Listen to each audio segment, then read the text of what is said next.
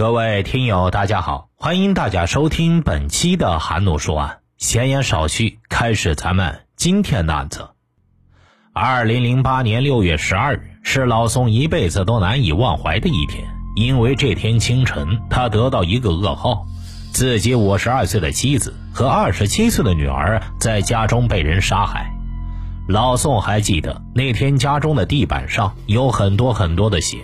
妻子和女儿躺在血泊当中，屋子里边一片狼藉。警方用警戒线将老宋的家围了起来，也提取了许多线索，但因为当时刑侦技术落后的原因，凶手一直没有落网。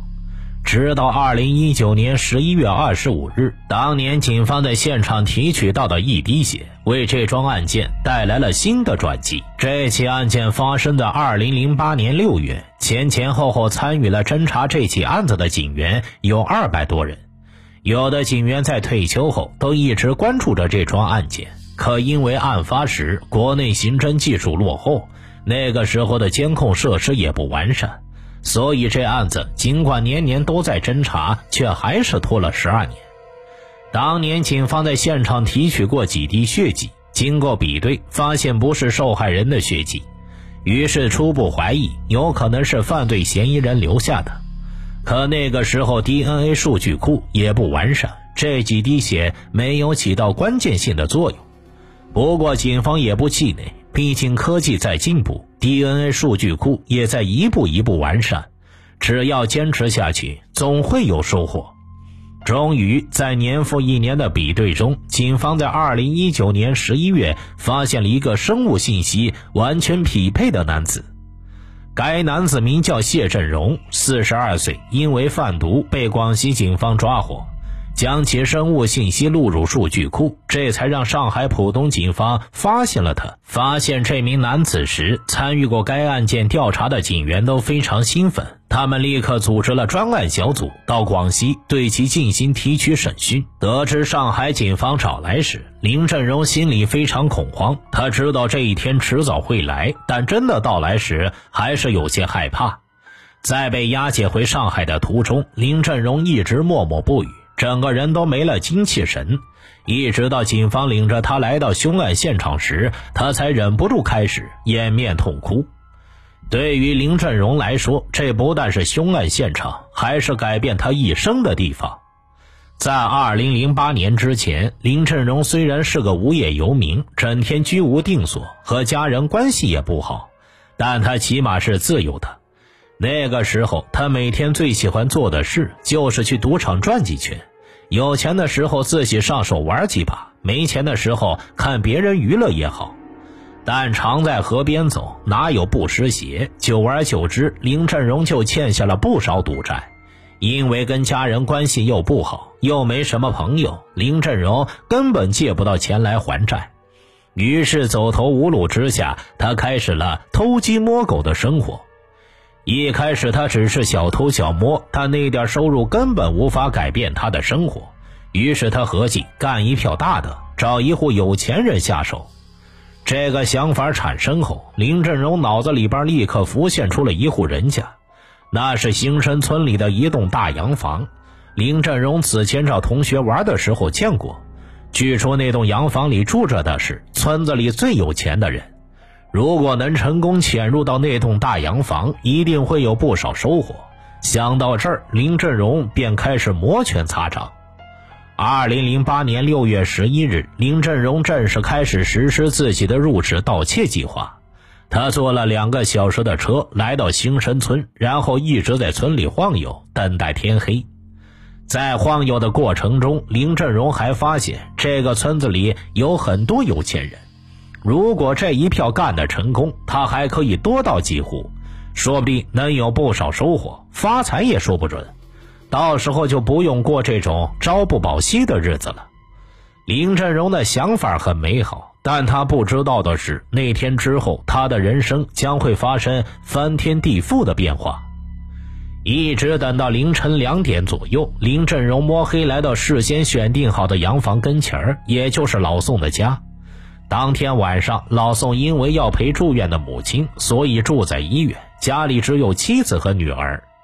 因为洋房地处偏僻，周围几乎是三面环山，为了安全着想，老宋家的每一扇窗户都安装了防盗网。林振荣看着防盗网，顿感泄气。来之前，他并没有做好充足的准备，连个趁手的工具都没有。如果用石头砸开，肯定会惊动里面的人；但如果让他就此放弃，他也不甘心。最后思来想去，林振荣决定徒手将防盗网掰开。那个防盗网并不是很结实，林振荣虽然个头不大，但是卯足了力气拉扯，还是勉强将防盗网掰弯，形成了一个小口子。就这样，他顺利的进入了屋内。一进到屋子里，林振荣便将鞋子拖到一边，蹑手蹑脚的四处查看。走到楼梯口时，他发现楼梯口居然还有一处防盗门。并且这防盗门还上了锁，发现这个现象，林振荣高兴坏了。他认为主人一定是不在家，所以才将楼梯上锁。于是又放心大胆地将鞋子穿上，开始四处翻找值钱物品。从楼梯处的防盗门可见，老宋一家平日里还是非常谨慎的。很多值钱的物品他们都放在二楼，所以一楼根本没有好东西。林振荣翻找了大半天，毫无收获。他翻箱倒柜的声音却吵醒了楼上睡觉的女主人。不明缘由的女主人下楼查看，可刚下楼就撞见了在厨房四处翻找的林振荣。这场景直接吓得女主人一声尖叫。做贼心虚的林振荣也被尖叫声给吓懵了。原本就心里紧张，他担心女主人的尖叫声会引来别人。于是顺手拿起厨房里的一把刀，抵在女主人面前，让她赶紧闭嘴。女主人哪里见过这种景象，精神崩溃的她根本冷静不了。她不但声音越来越大，还试图和林振荣搏斗。就这样，两人在厨房打斗起来。在打斗的过程中，女主人还不断的呼喊楼上的女儿下来帮忙，这可把林振荣激怒了。他本来个子就小，和女主人搏斗已然很吃力。如果再来个人，他就真的跑不了了。想到这儿，林振荣突然脑子一热，干脆一不做二不休，拿上尖刀，狠狠地刺向了女主人。待女主人的女儿下到楼时，女主人已经躺在地上一动不动了。接着又是一声刺耳的尖叫声传入林振荣的耳朵，女儿见此情形，试图逃离现场，但已经陷入疯狂的林振荣根本不会给他机会出去搬救兵。他在大门口处将女儿揪住，两人扭打了起来。林振荣手上有刀，女儿根本不是他的对手。在双方激烈的反抗中，杀红眼的林振荣丝毫没有留情，也不知道捅了多少刀，直到对方躺在地上一动不动，他才清醒过来，一屁股瘫坐在地上。没坐一会儿，林振荣便清醒了过来，看着地上的两具尸体，他感到非常后悔，但是事情已经发生了，后悔也于事无补。他本想立刻逃离现场。但是想着自己付出这么大的代价，空手而归就太亏了，于是又爬上二楼翻找值钱的物品。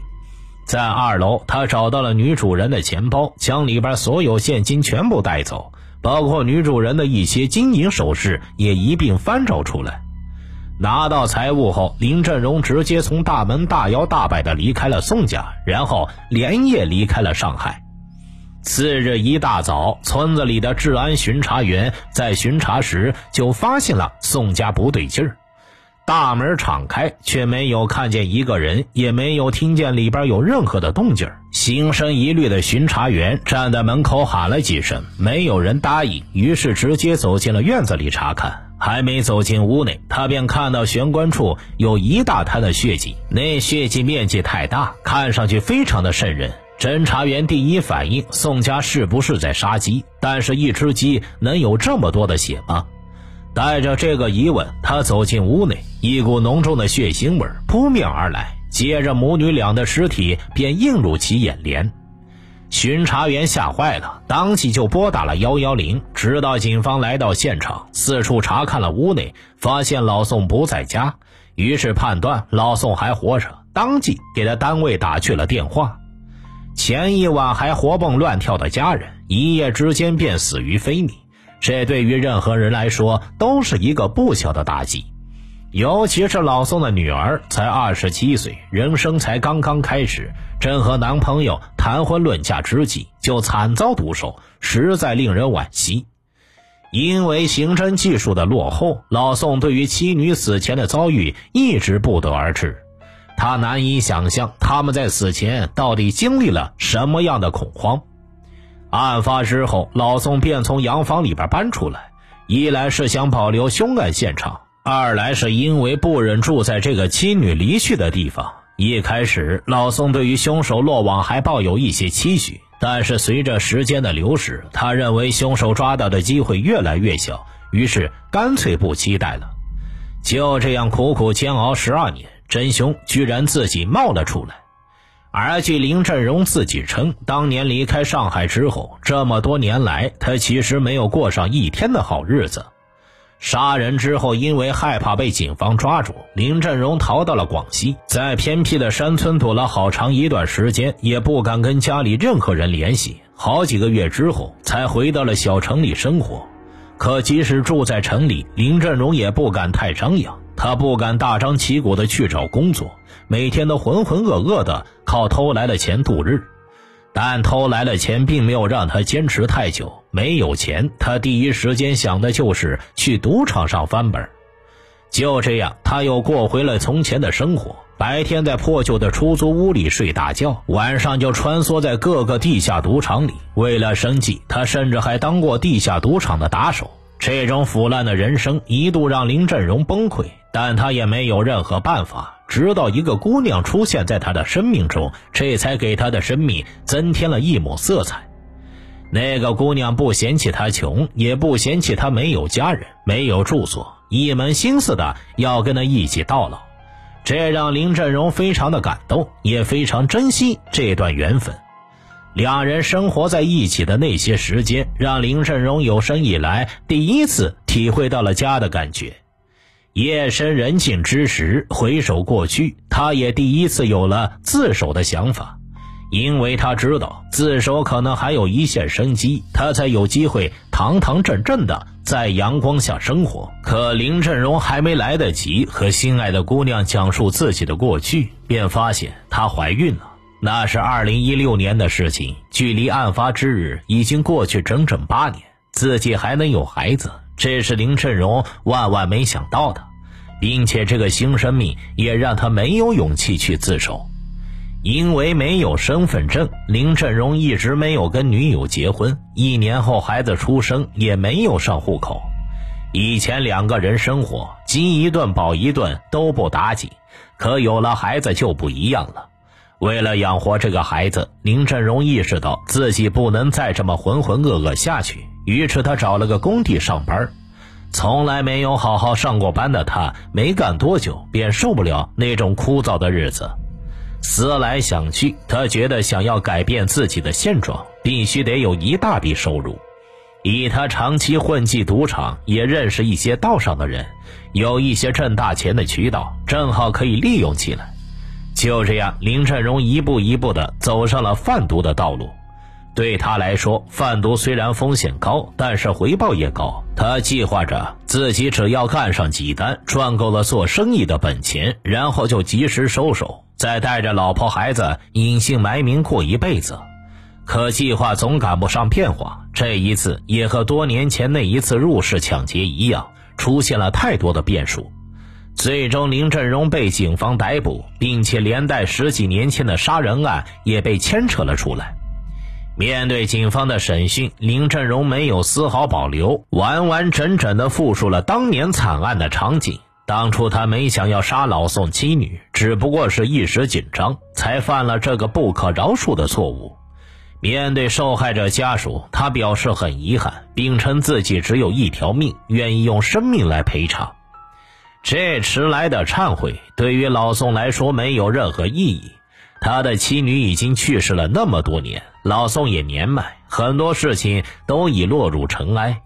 对于凶手，他没有过多的要求，法办即可，案子水落石出后，网友也很感慨。有人称林振荣固然该死，但死者当时的反应也不太对劲儿。尤其是老宋的妻子，如果他在发现小偷的第一时间悄悄躲起来，锁好二楼的防盗门，然后退回到二楼呼救，可能后面的悲剧就不会发生了。这个案例算是个教材，也给广大网友敲响了警钟。如果不幸遇到此类事件，正确的做法一定是先保障自身的安全，然后再想办法解决。毕竟你永远不知道闯入你家里的亡命之徒会做出什么样的举动。听大案要案，观百态人生，我是说书人韩诺，关注我，了解更多案件。好了，这期节目就为大家播讲完毕了，咱们下期再见。